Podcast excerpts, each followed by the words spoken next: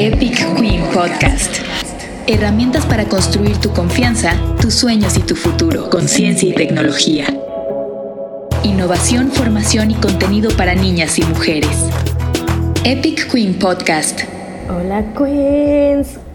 Oigan, ustedes saben que mi cosa favorita en el mundo o uno de mis grandes sueños es llegar al espacio, conocer el espacio exterior o a lo mejor llegar a ser astronauta. Bueno, hoy vamos a tener una plática con una chica que tiene el mismo sueño que yo, que es llegar al espacio como astronauta. Hoy en día ella es astronauta análoga.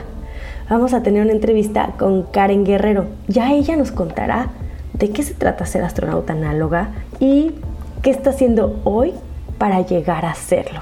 Vamos con Karen Guerrero. Epic Queen Podcast.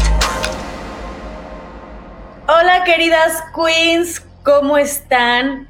Oigan, futuras astronautas, futures astronautes.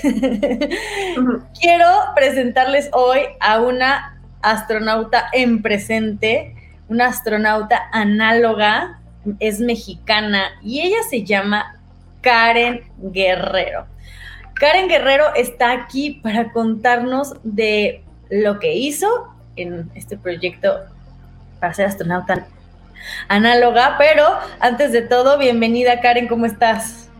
Muy bien, Ana, muy bien. Estoy muy feliz de estar por acá. Ya el otro día que nos encontramos, yo llegué así en modo fan de, ah, soy tu fan.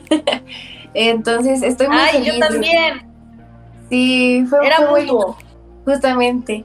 Eh, y estoy muy feliz de andar por acá. Este, igual, pues increíble, la verdad, todo el trabajo que realizas y el impacto, ¿no? Con, con tantas niñas y mujeres es, uff, tremendo. Oye, Karen, pues muchas gracias por las palabras. Digo, hoy no vamos a hablar de mí. Hoy esto es acerca de ti.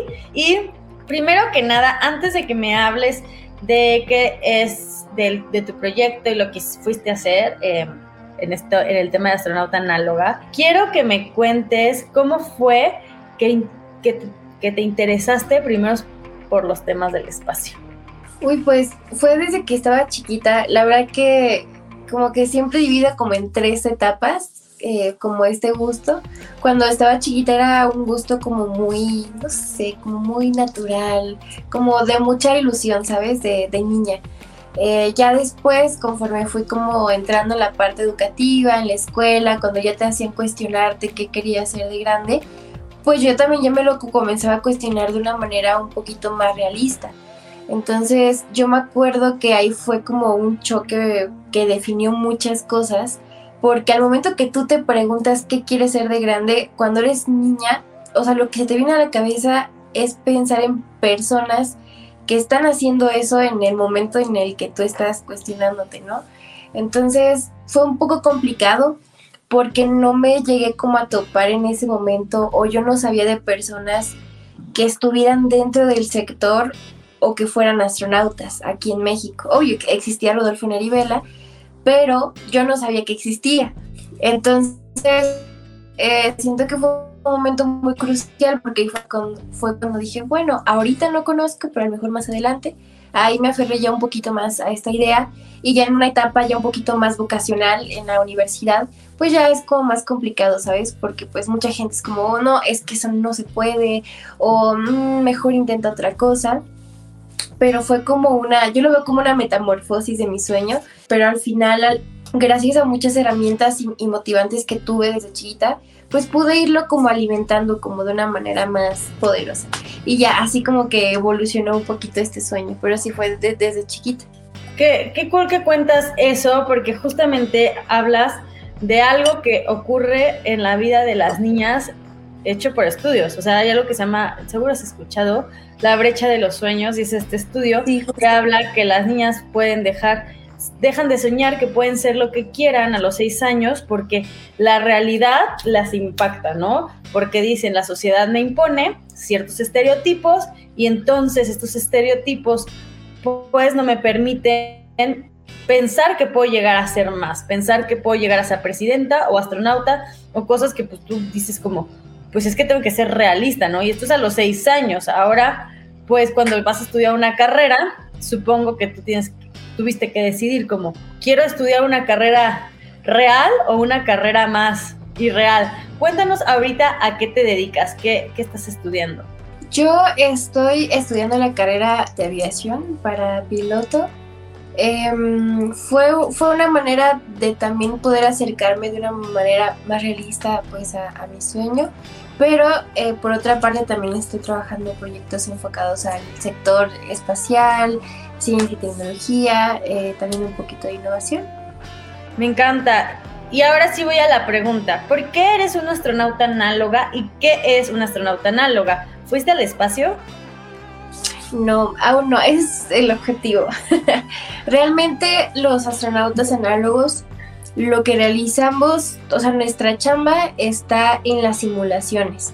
Eh, cabe destacar que desde que inició la carrera espacial, ya eh, conectando a seres humanos con la parte de las caminatas espaciales desde el Apolo 11, siempre se ha trabajado una simulación previa a cuando un astronauta va al espacio, tanto para un entrenamiento como para poner a prueba tecnologías. Entonces, pues todavía hasta la fecha estas simulaciones son importantes porque pues ya vemos, ¿no? Que, que está la parte del comercio espacial, ya hay más personas a lo mejor que no fueron entrenadas por años como astronautas que han viajado al espacio o que han estado en órbita. Entonces, eh, pues las simulaciones como tal nos ayudan a eso, a preparar al ser humano en factores humanos como la parte psicológica, médica, entre otras cosas, y también temas de exploración espacial, que van más enfocados a utilizar em, toda la parte de la robótica, inteligencia artificial, entre otros aspectos. Entonces, eh, aquí en la Tierra lo, lo realizamos en ambientes austeros, en zonas de clima extremo, y ahí es donde ahí le, le andamos echando poder. Eh, porque nosotros nos encargamos de realizar propuestas hechas a lo mejor por nosotros mismos o ya un proceso de investigación que lleva pues ya eh, no sé algunas eh, pruebas y nosotros participamos en todo esto como tal no somos astronautas que ya fueron al espacio pero a mí, a mí sí me gusta como decirlo así somos astronautas en la Tierra Entonces, de esta manera podemos tener un acercamiento más directo con las tecnologías de innovación en el sector de la astronáutica. ¿Y como qué tipos de proyectos se hacen en un hábitat análogo, en un, en un momento en el que estás aquí en la Tierra? Pues literal como, es como disfrazarte de astronauta, hacer investigación, ¿no? Que al final esos son los, los astronautas, científicos en el espacio. Justamente, em, pues es, eso es algo que me gusta un montón Karen, fíjate porque es, es un campo, o sea, demasiado abierto, en sentido a que las investigaciones que trabajamos en estas simulaciones van desde la parte de ciencias exactas hasta las artes. Entonces tenemos un campo muy abierto, como la parte de la agricultura espacial. Aquí en, en, la Tierra no podemos simular como sea igualito, igualito el terreno de Marte o la Luna, es imposible. Pero, pues, por ejemplo, tenemos un factor que destaca muchísimo en relación a, a la Luna y Marte, que los dos son lugares infértiles. Y como sabemos, acá en la Tierra también tenemos lugares infértiles, ¿no? Como a lo mejor el desierto o algunas eh, zonas desérticas eh, secas en, este aspecto. Entonces, en este tipo de lugares, pues tenemos la oportunidad de probar prototipos que van enfocados a la agricultura espacial, como métodos que son como la acuaponia, que, que es un método eh, para dar vida, por así decirlo, que es a través de agua y también utilizar animales acuáticos para, para el proceso de minerales y todo eso. Eh, también está la geología espacial, analizar datos de las rocas, de las piedras, la medicina espacial, que o sea, es súper importante esa parte, psicología espacial, eh, la robótica en, procesos robóticos de exploración espacial. También tenemos eh, elementos muy enfocados, por ejemplo, con el arte el arte es súper, súper importante para realizar protocolos que ayudan a un astronauta a que esté de una manera saludable en el espacio y pues no se nos bote el tornillo, ¿no? Entonces, eso me encanta, por ejemplo, del arte, porque pues como tú sabes, Karen, o sea, en la parte de la innovación, siempre debes de ser muy creativo con todo lo que realizas desde los protocolos hasta un boceto de un robot que a lo mejor va a extraer piedras, ¿no? Entonces, el mantener al ser humano en directo con, con el arte te ayuda a poder ser más creativo y a crear soluciones de innovación poderosas. Y esas son algunas, para no extenderme tanto. Sí, pero diseño, también, o incluso arquitectura espacial, ¿no? Que también es súper Justamente. Hasta el diseño de experiencia de usuario, ¿no? Cómo funcionan las cosas allá arriba. Exactamente. ¿Y tú qué fuiste a hacer en este programa que estuviste como astronauta análoga? Bueno, ahorita el trabajo que yo estoy realizando va a enfocar, bueno, trato de conectar mi carrera con este sector, eh, como más enfocado en la parte de vuelos espaciales y todo el protocolo que hay detrás. Y después también, eh, ahorita estoy participando con un hábitat que se llama, que es un centro de investigación espacial que está en Brasil, en la ciudad de Natal, se llama Habitat Marte, y ellos realizan em, esos protocolos, estas misiones de manera remota y también de manera presencial. Primero yo realicé dos misiones de manera virtual, donde más que nada lo que te enseñan son como los protocolos, lo que se lleva a cabo, te dan ejemplos, bla, bla, bla, bla. Y ya presencialmente ya voy a hacer eh, mi primera misión, ya en, pocos días. Eh, y ahí lo que vamos a realizar es, es, una misión simulatoria de ocho días con una tripulación internacional y pues ahí vamos a llevar a cabo específicamente como el, es como el fuerte de ese centro, las partes de agricultura espacial y el uso de tecnología solar en un hábitat autosustentable. Entonces eso es como el punto fuerte, pero también vamos a realizar protocolos de medicina espacial, arte espacial, toma de muestras, eh, la parte meteorológica, observación de la Tierra y también algunos prototipos por ahí robóticos que vamos a poner eh, a prueba. Me encanta, me encanta escuchar esto. ¿Y dónde fue, en dónde fue de este proyecto? ¿En qué parte de la, de la Tierra? El lugar es en Brasil, en la, ahí hace muchísimo calor, entonces eh, por lo mismo se conecta con la parte de Marte.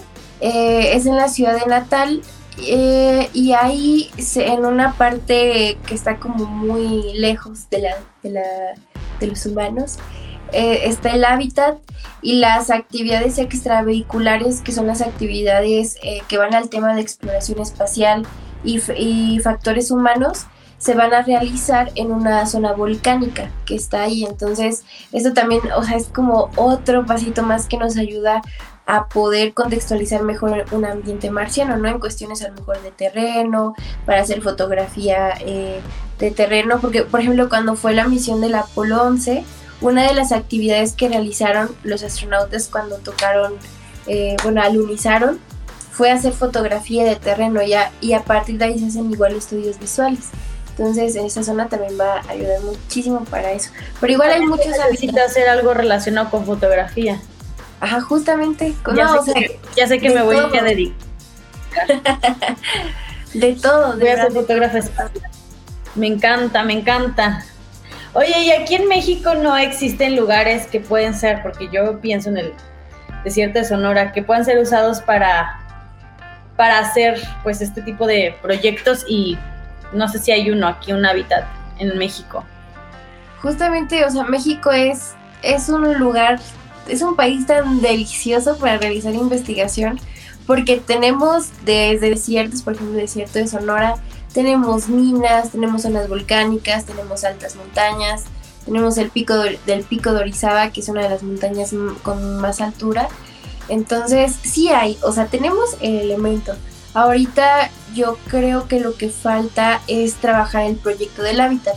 Como tal, de lo que yo sé, ya ha habido personas que han tratado de, poner a, a todo vapor este proyecto, pero pues bueno, supongo que como son los temas de investigación, siempre tienen ahí cositas que se atoran, ¿no? Pero, por ejemplo, eh, en este sentido, ahorita hemos estado trabajando con un proyecto eh, que se llama Luneva, que es un proyecto que es, en algún momento espero que pueda ser un hábitat que podamos tener por acá en, en México, específicamente en el Nevado de Toluca, porque tenemos alta montaña ahí. Pero bueno, mientras que se logra eso, ahorita eh, pues está el desarrollo de un proyecto que son expediciones análogas. Es un proceso más corto de tiempo, pero sabiéndolo direccionar bien con algún proyecto de investigación que en zonas altas de, de muchos datos de investigación, no, hombre, poderoso. Entonces, ahorita estamos trabajando esa parte, ahorita más que nada en el Nevado de Toluca, porque está aquí cerquita. Pero ya esperamos ya este, llevarlo al Pico de Orizaba, en algún momento en algún desierto, minas. Pero creo que es un muy buen, una muy buena oportunidad de acercamiento, ¿sabes? Igual nos ayuda para que la gente igual sepa que ya se está realizando esto y no sé, por ejemplo, apenas en la Facultad de Geografía, de Ingeniería, un chico me dijo, no, es que nosotros tenemos un sensor para ambientes hostiles. Entonces, ese tipo de proyectos se pueden integrar perfectamente a las expediciones, pero ya, ahí va, ahí va, poco a poquito. Me gusta muchísimo, Karen. Oye, y bueno, eh, ¿qué te iba a decir? Y ahorita estás haciendo proyectos de investigación como astronauta análoga, ¿y qué más es de ti y hacia dónde vas? Pues ahorita en, en esa parte lo estoy realizando ajá, como astronauta análoga. Ahorita hace poco me integré al equipo eh, aeroespacial de la UAM. Ahí vamos a estar trabajando dos proyectos eh, como poderosos, fuertes. Es, es la participación en el Congreso de Cohetería Experimental que se hace en septiembre en Guadalajara. Ah. Entonces, lo que realizamos... No pues vente. sí, sí, sí, sí, Estamos cerquitas, o sea, sí se puede. yo voy, yo voy a hacer cuatería. Yo creo que me gusta muchísimo. Está muy cool. Entonces, estamos trabajando un potro cohete que pues esperemos que obtenga su certificación. Los chicos de ingeniería de verdad son unos cracks. Y también está el proyecto del CANSAT, que es un satélite que lanzará UAM en algunos meses, años, no sé y también es el trabajo, ¿no? Dentro de esa parte y también en, algunos proyectos como más de divulgativos. Eh, ahorita tengo lo que es la red de mujeres mexicanas en el espacio, que esperamos que crezca, o sea, para integrar una, una, una comunidad bonita de mujeres que tienen el sueño de ser astronautas y que... A mí me puedes agregar ahí a tu lista. Obviamente, Karen. Quiero todo, quiero todo. Somos mejores amigas, mejores amigas. Todo lo que hagas me juntas a mí. Ay, sí. Yo, feliz. Yo feliz. Es más, yo te voy a juntar para que también nos des este, unos talleres en Epic ¿Te late? Ah, jalo, jalo. Sinergia. Mm. Te voy a poner aquí enfrente de todos a decir. Sí. sí, sí bueno, sigue, sigue. Karen. Y ya, ahorita es como el enfoque directo que tengo ahorita. Obviamente tengo muchas metas. Me gustaría eh, irme a preparar a lo mejor algún añito en, otro país, pero fortalecer el proyecto aquí en, Latinoamérica. Ahorita mi tirada es en Latinoamérica, porque acá entreno, o sea, hay mucha gente que le está echando ojo a Latinoamérica para bases y centros de lanzamiento de cohetes ya como grandotes, ya eh, posicionados, también mucha investigación. Entonces, aquí la tirada en Latinoamérica está buena. Este, y sí me gustaría seguir eh, colaborando en estos proyectos, igual también ahí con la Agencia Espacial Latinoamericana, la ALCE, que hace poquito se acaba de consolidar ya políticamente. Entonces, pues bueno, un poquito de todo, pero pues una misma dirección. Me encanta y me encanta que estés haciendo esto sin límites, o sea, tú buscando dónde entrarle para poder hacerlo, porque no es como que exista hoy en día, y menos aquí en México, la escuela para ser astronauta y mañana vete al espacio. O sea, justamente. Eh, eh, eh, eventualmente pasará, ¿no? Como ahorita los pilotos. Escuela de pilotos para mañana, un día, poder ser piloto y ir a las nubes, ¿no? Antes no existía, la gente no podía volar. Eventualmente se existirá, pero tú estás haciendo tu camino y juntando los puntos, uniendo estos puntos para llegar a ser astronauta, que, que para mí también fue mi, mi proceso en el yo lo estoy haciendo a través de YouTube, ¿no? Eh, creo que tú lo estás haciendo muy bien a través de, de una investigación un poco más seria, ¿verdad? Eh, pero justamente es unir esos puntos. Tal vez no hay camino perfecto ni camino correcto, pero sí necesitas tener ciertas acciones para poder llegar a ser eventualmente invitada astronauta, ya sea de la NASA, de SpaceX, de JAXA, de alguna agencia espacial que esté que vuele, ¿no? Y ojalá también justo decías que ALCE, ALCE la Agencia Espacial Mexicana Independiente, porque es independiente, se una, que creo que es su tirada, ¿no? Se una con agencias internacionales y entonces puedan como hacer estos intercambios, ¿no?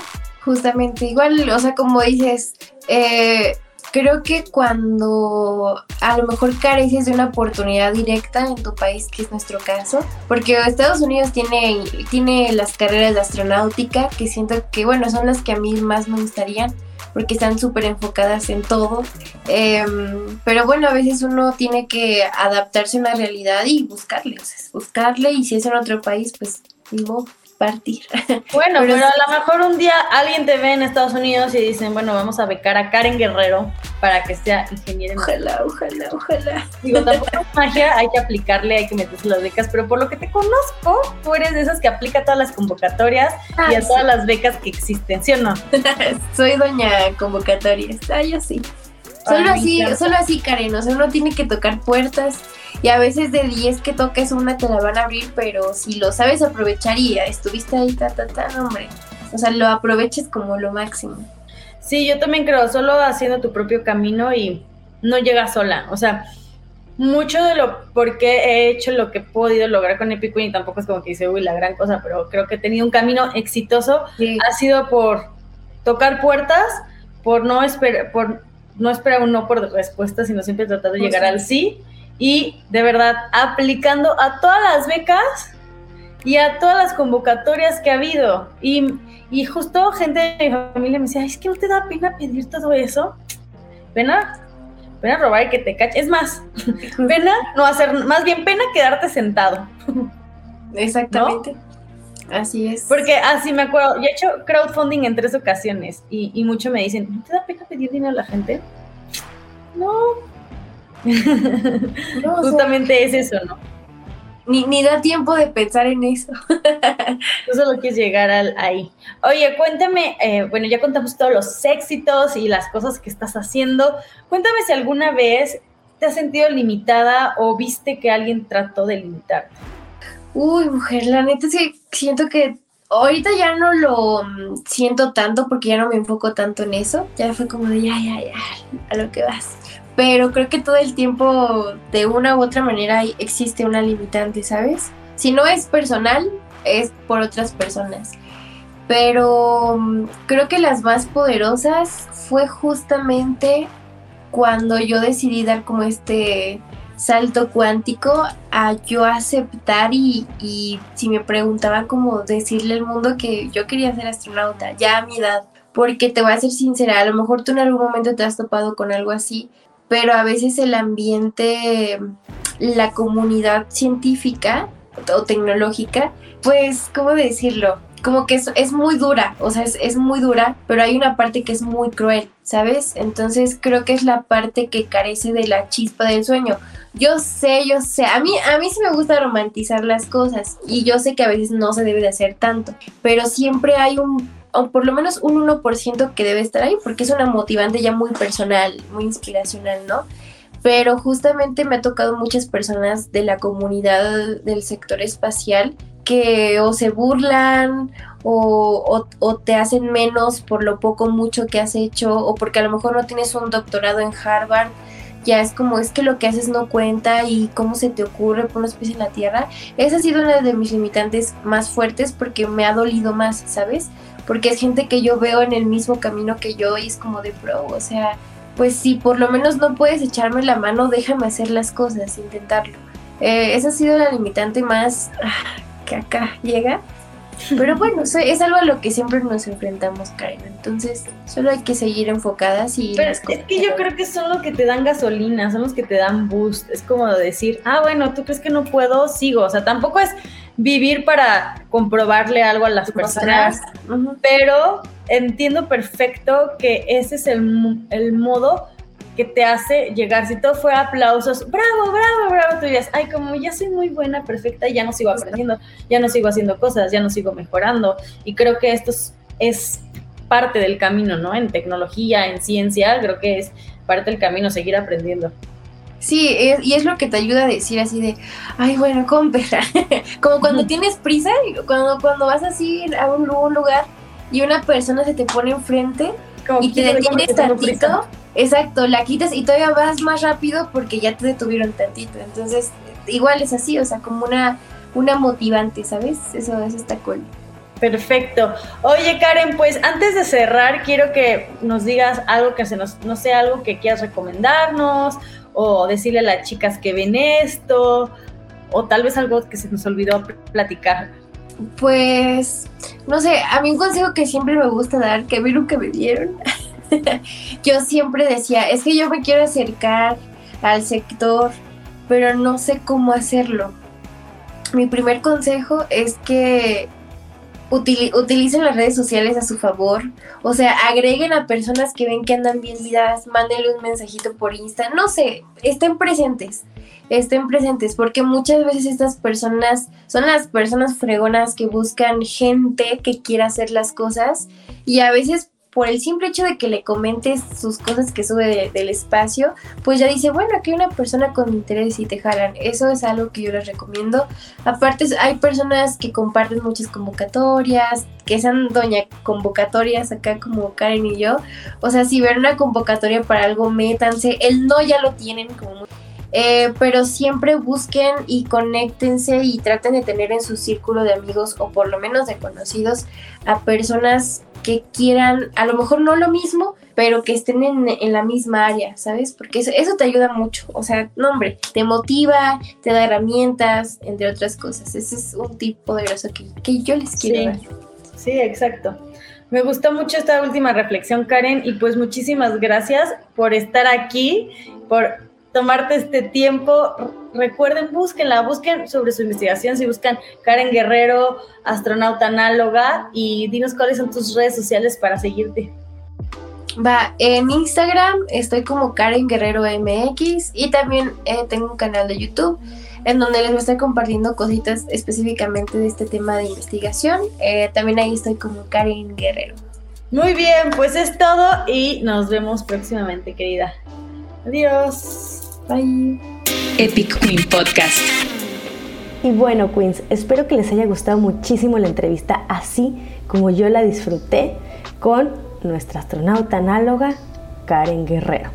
Y bueno, eh, recuerden que si quieren ayudarnos mucho, mucho, mucho, mucho, mucho, mucho, compartan este episodio con todo el mundo que ustedes conozcan a sus alrededores y recuerden seguirnos en redes sociales como Epic Queen en todos lados y arroba en Instagram. No se olviden que yo también tengo Instagram y me pueden encontrar como arroba y también les recuerdo que pueden seguir a nuestro productor o contratarlo para podcast como Rodrigo F de la G o pregúntenme por ahí por Instagram y ya yo les digo, ¿sale? Bueno, nos vemos pronto y espero que les haya gustado. Epic Queen Podcast. Herramientas para construir tu confianza, tus sueños y tu futuro.